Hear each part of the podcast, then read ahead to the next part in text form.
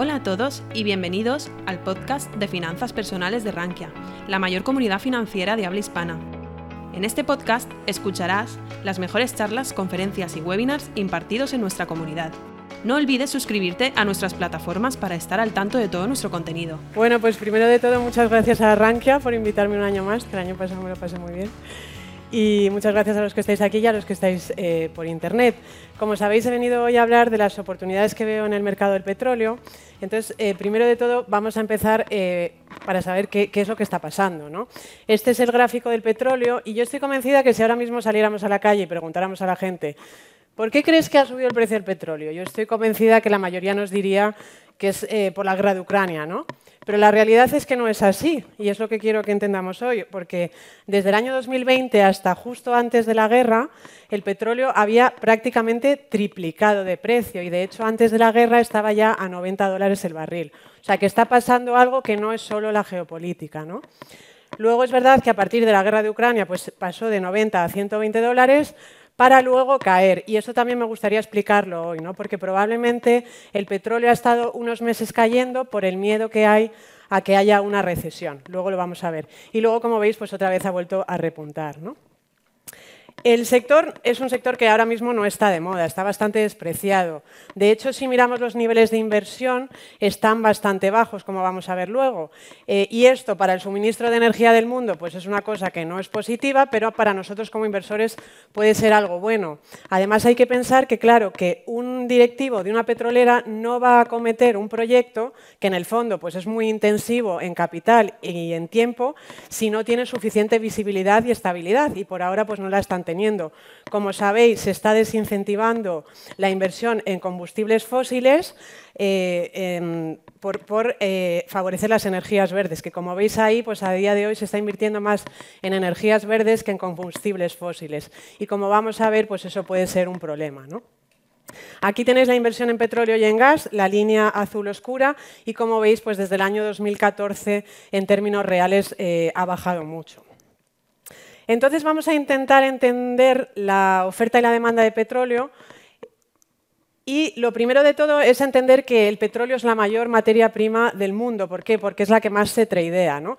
Existe un mercado físico de petróleo y un mercado financiero de petróleo. Lo que pasa es que el mercado financiero de petróleo pesa 30 veces más que el mercado físico. ¿Qué está pasando? Que estos dos mercados a día de hoy están eh, bastante desconectados. ¿no? Hay una desconexión. ¿Por qué? Porque eh, tenemos por un lado el mercado financiero, que en el, mundo, en el fondo se mueve pues, por un sentimiento positivo o negativo hacia el petróleo, y ahora mismo pues, hay un sentimiento negativo porque se espera que pueda haber una recesión. ¿no?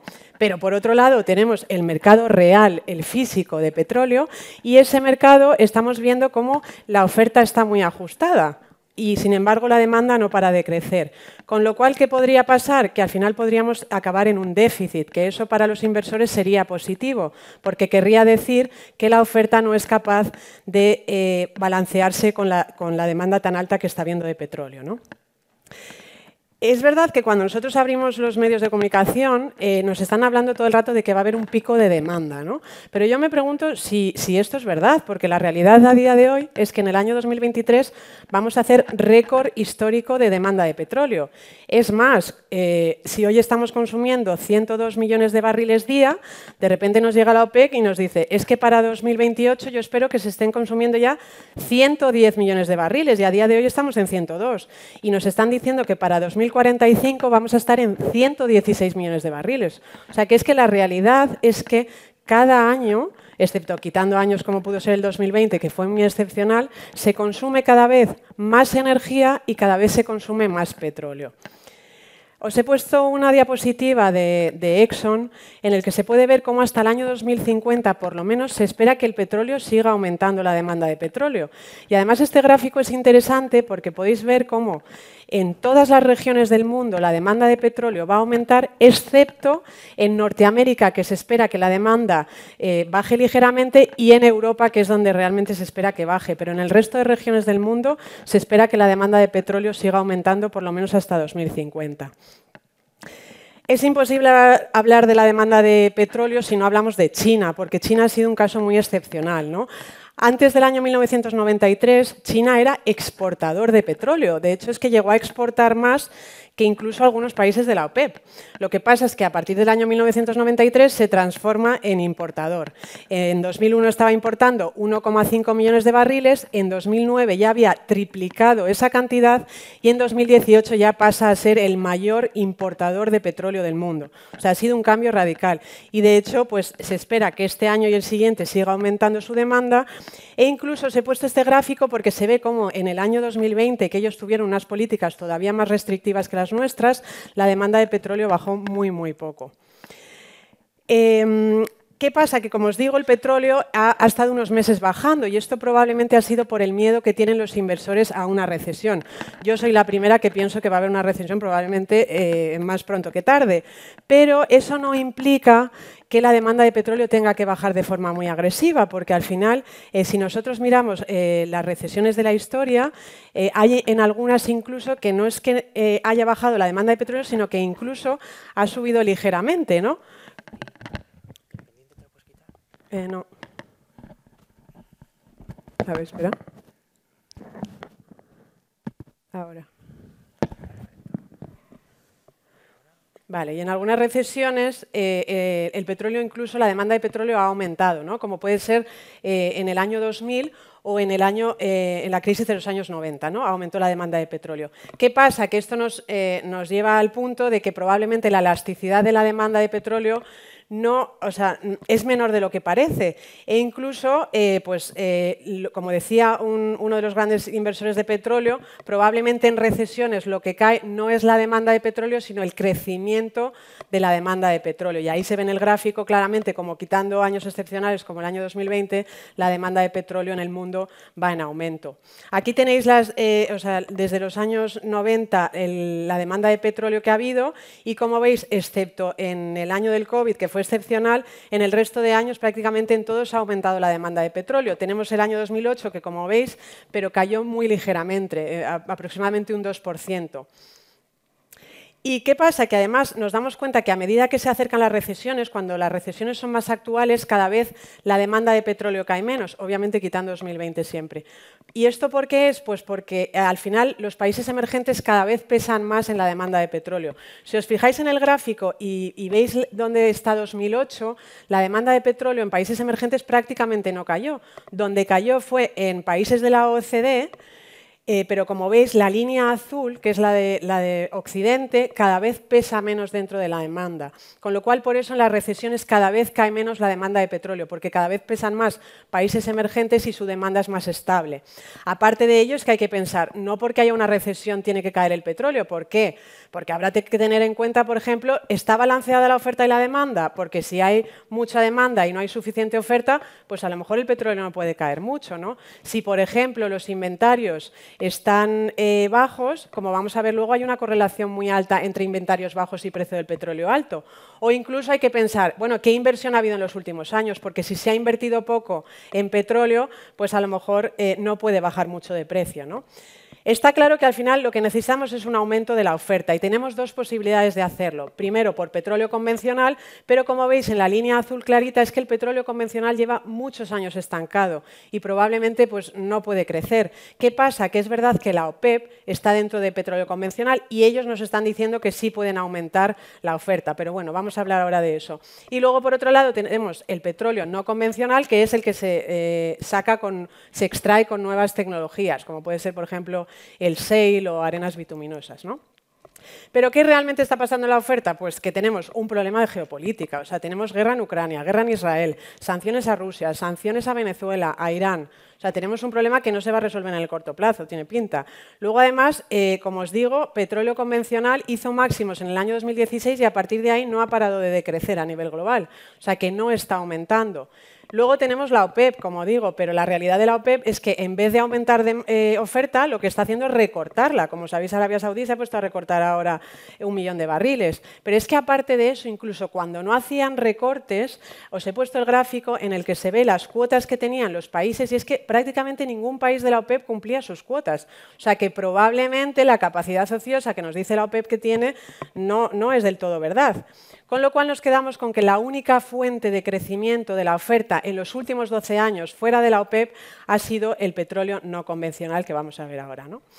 ¿Qué cambios significativos se podrían producir en esta tesis tan positiva que yo estoy dando del petróleo y que de repente pues, que el petróleo no lo hiciera bien? ¿no?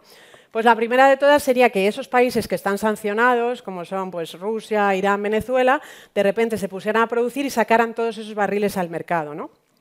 Pero yo me pregunto si esto no está ya descontado en el mercado, porque la realidad es que Rusia sí que ha bajado ligeramente sus niveles de producción, pero la realidad de Rusia es que si antes exportaba mucho a Holanda, ahora lo está haciendo a países como China o India.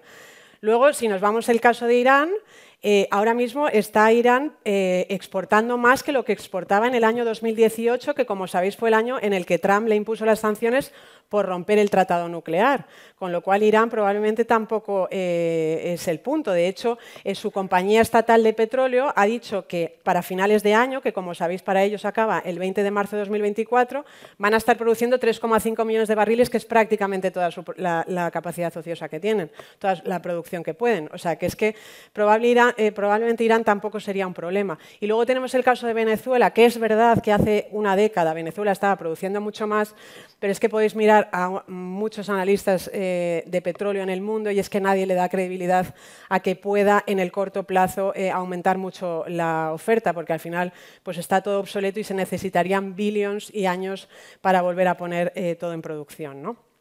Así que os he puesto aquí eh, la capacidad ociosa que dicen los países de la OPEP que tienen y como veis el problema no sería Irán, el problema no sería Venezuela, el problema sería Arabia Saudí. O sea, que Arabia Saudí de repente metiera todos sus barriles eh, al mercado, ¿no? como veis ahí.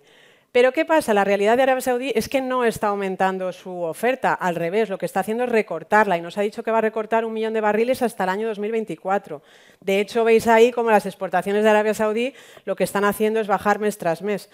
Y luego lo que me pregunto yo, ¿Arabia Saudí realmente tiene la capacidad ociosa que nos dice que tiene? Porque ellos nos están diciendo que pueden producir 12 millones y medio de barriles día.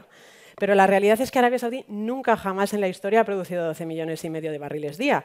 Es más, solamente ha conseguido producir 11 millones de barriles día durante más de un mes dos veces en la historia. Es más, es que desde el año 1973 la media de lo que ha producido eh, Arabia Saudí ha sido 8,2 millones de barriles.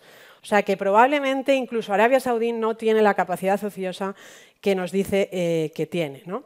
Y ahora sí que llegamos a Estados Unidos y aquí sí que esto ha sido un cambio, ¿no? ha sido un cambio radical. Como veis en el gráfico, la línea roja ha sido eh, la producción de petróleo sin Estados Unidos y como veis está estancada. Pero, sin embargo, cuando metemos en, el gráfico a Estados Unidos, que es la línea azul, ahí sí que nos ha cambiado la película. ¿Qué pasa? Que desde el año 2005 ha sido Estados Unidos la que realmente ha permitido eh, el, aumento de la oferta. De hecho, esperan este año una producción eh, récord y eh, ha sido prácticamente gracias al sale, que le permitió a Estados Unidos doblar su producción desde el año 2009 al año 2019. Pero claro, esto es un poco más complicado de lo que parece. ¿Por qué? Porque Estados Unidos sí que está aumentando su capacidad de producción, o sea, perdón, su producción, pero lo está haciendo mucho menos que lo hacía antes, porque si en el año 2018-2019 aumentaban a ritmos de 2 millones de barriles día, ahora lo están haciendo a ritmos de 200.000. O sea, estás creciendo mucho menos.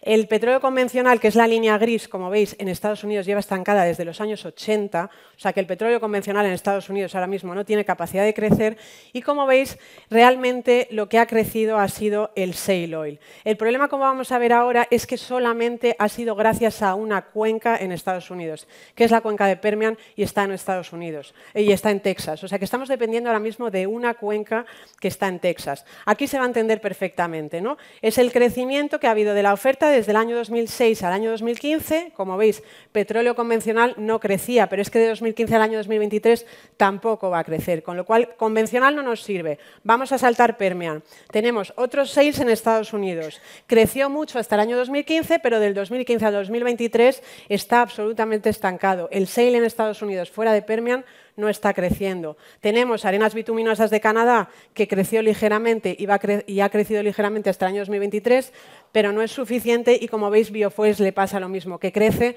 pero muy poco. Con lo cual nos quedamos, vuelvo a repetir, con solamente una cuenca en el mundo que es Permian, que es la que nos ha permitido crecer y aumentar la oferta en los últimos años. Pero ¿cuál es el problema? Este es el problema, que la productividad de Permian, que es de la que estábamos dependiendo, está ahora mismo en negativo. ¿Y qué va a pasar?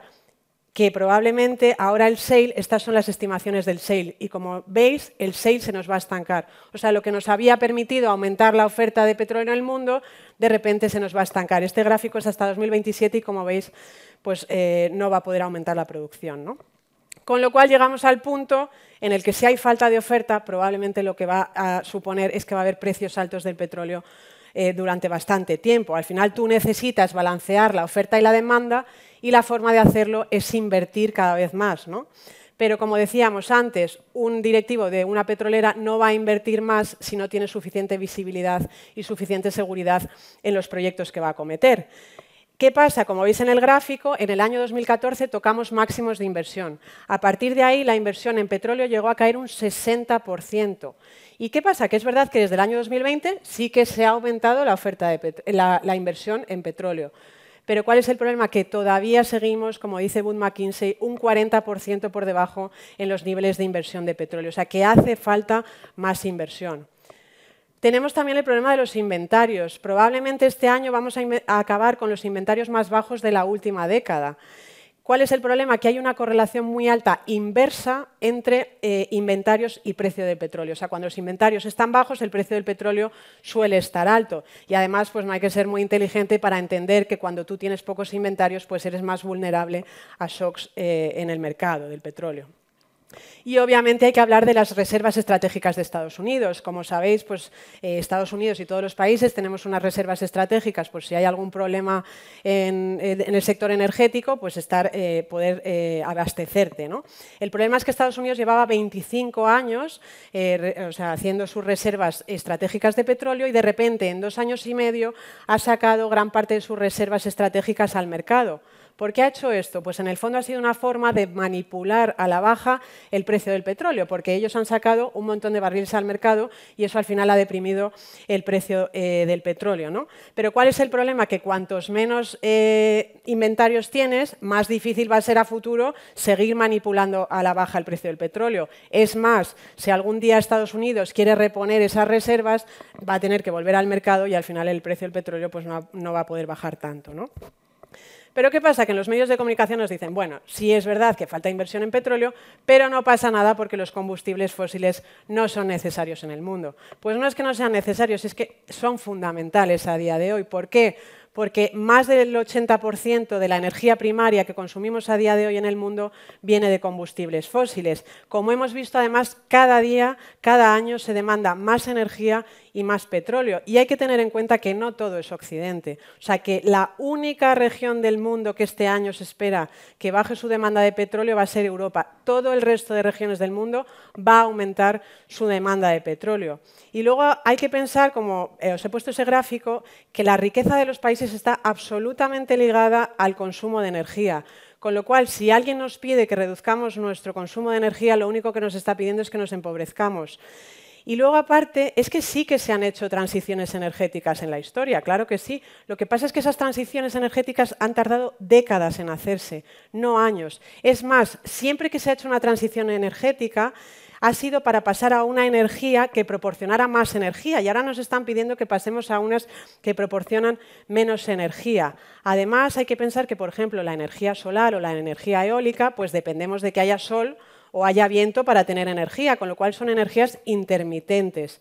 Esas energías siempre van a necesitar un backup de una energía que no sea intermitente, para poder abastecernos de energía, con lo cual es que siempre vas a necesitar un combustible fósil, probablemente incluso eh, teniendo energía solar y eólica.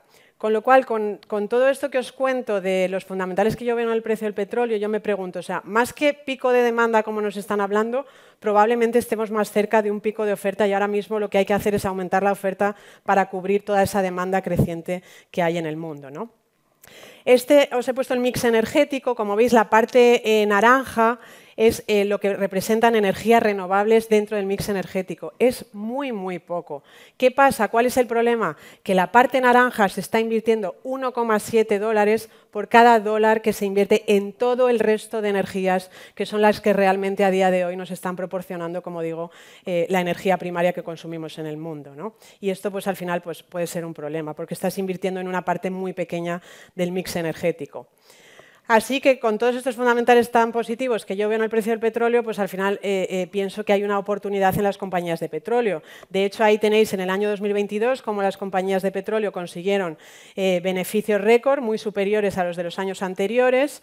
Además, como decía, como no hay incentivos buenos para invertir en exploración y producción, pues la línea, las líneas azul oscuras cada vez es menor lo que invierten en exploración y producción y, sin embargo, ¿qué están haciendo? Pues repagar deuda, con lo cual cada vez tienen los balances más saneados y remuneran mejor al, accionista, con lo cual cada vez pagan más dividendos y hacen recompras de acciones. De hecho, aquí os he puesto las recompras de acciones que están haciendo las compañías canadienses, que son las que nosotros más seguimos, y como veis es que mes tras mes están recomprándose billions en, acciones. De hecho, además es que es un sector que está muy barato, o sea, eh, a, día de hoy pesa un 6% dentro del S&P 500 el sector y llegó a pesar, como veis, un 16% en el año 2008. Es más, es que si miramos eh, los eh, ingresos de, las compañías, eh, pesan en torno a un 12%, mientras que, como digo, su market cap representa solamente un 6%. O sea, están realmente baratas. Es más, incluso mirando su free cash flow yield, pues estamos a niveles de doble dígito a día de hoy. Entonces, ¿qué puede buscar un inversor para encontrar eh, buenas compañías de petróleo? ¿no? Pues una de ellas, obviamente, sería encontrar una que tenga costes bajos, porque al final, si el petróleo se va eh, de 90 a 80, pues a ti va a tener menor impacto que si tienes unos costes altos. A nosotros nos gusta que generen el máximo free cash flow eh, por barril posible que tengan reservas largas, entre otras cosas, ¿por qué? Porque eh, si tú tienes ya tu pipeline de reservas hechas, vas a tener que invertir menos en los próximos años, no vas a tener que explorar tanto ni vas a tener que comprar otras compañías para tener cada vez más reservas. Jurisdicciones buenas, ¿no? No es lo mismo, por ejemplo, pues tener eh, eh, una petrolera que produzca en Canadá que una que produzca, por ejemplo, pues me invento en Nigeria. Eh, luego también eh, eh, que tengan buenos equipos directivos. Al final las empresas de petróleo son empresas cíclicas. Es muy importante que los directivos entiendan los ciclos. por ejemplo, tú quieres una directiva que no invierta mucho en la, o, o, no compre muy caro en la parte alta del ciclo y sin embargo, pues en la parte baja del ciclo a lo mejor haga una compra de unas reservas que estén muy baratas. ¿no?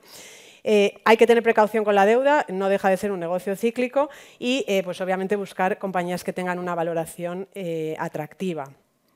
Os he puesto aquí una de las que nosotros seguimos, que es una de las grandes petroleras de Canadá, que es Canadian Natural Resources. Tiene 32 años de, de las reservas. como digo, eso le implica que tiene que invertir menos que el resto de sus competidoras, porque tú ya tienes tu pipeline de reservas tiene eh, costes muy bajos, eh, la valoración a día de hoy es muy atractiva, el equipo directivo está implicado, o sea, eh, tienen más de un 2% de la compañía, tiene una rentabilidad por dividendo superior al 4%, están todos los trimestres anunciando recompras de acciones, tiene poca deuda y al final, pues como os digo, está sacando a día de hoy resultados récord tanto a nivel operativo como a nivel financiero. ¿no? Así que ya por concluir, eh, deciros que, lo que veo es una desconexión absoluta entre lo que es el mercado financiero del petróleo, que como hay un miedo a la recesión, pues se cree que la demanda va a caer y, entonces hay un sentimiento negativo hacia el petróleo y el petróleo cae, pero sin embargo, por otro lado, está el mercado real de petróleo, el físico, en el que estamos viendo que la oferta está muy ajustada, que la demanda no para de crecer, que los inventarios están bajos y que al final pues, eh, puede haber un problema de, que tengas al final un, déficit. ¿no? La demanda está siendo récord y además eh, este año va a ser récord, pero encima se espera que siga creciendo en los próximos años. Al final eh, está claro que lo que necesitas es más oferta pero eh, eh, tienes que invertir y el problema es que no está habiendo incentivos buenos, con lo cual las empresas no están invirtiendo todo lo que deberían invertir. Es verdad que donde sí hay incentivos buenos es para invertir en energías renovables, lo que pasa es que hemos visto que desgraciadamente pues pesan muy poco en el mix energético, con lo cual no son suficientes para abastecernos de energía. Aparte de eso, tenemos eh, a día de hoy inventarios muy bajos, con lo cual eso al final tiene una correlación muy alta con precios del petróleo alto La situación geopolítica está muy tensa y yo por lo menos pienso que no tiene pinta de resolverse en el corto plazo, con lo cual pues al final lo que veo es que estamos en un entorno muy favorable eh, para, para las compañías de petróleo. Así que nada, muchas gracias. Si te ha gustado nuestro podcast, te invitamos a que nos lo cuentes en los comentarios. Además, no olvides suscribirte a través de tu plataforma favorita o el blog Rankia Podcast para estar al día de todas las novedades.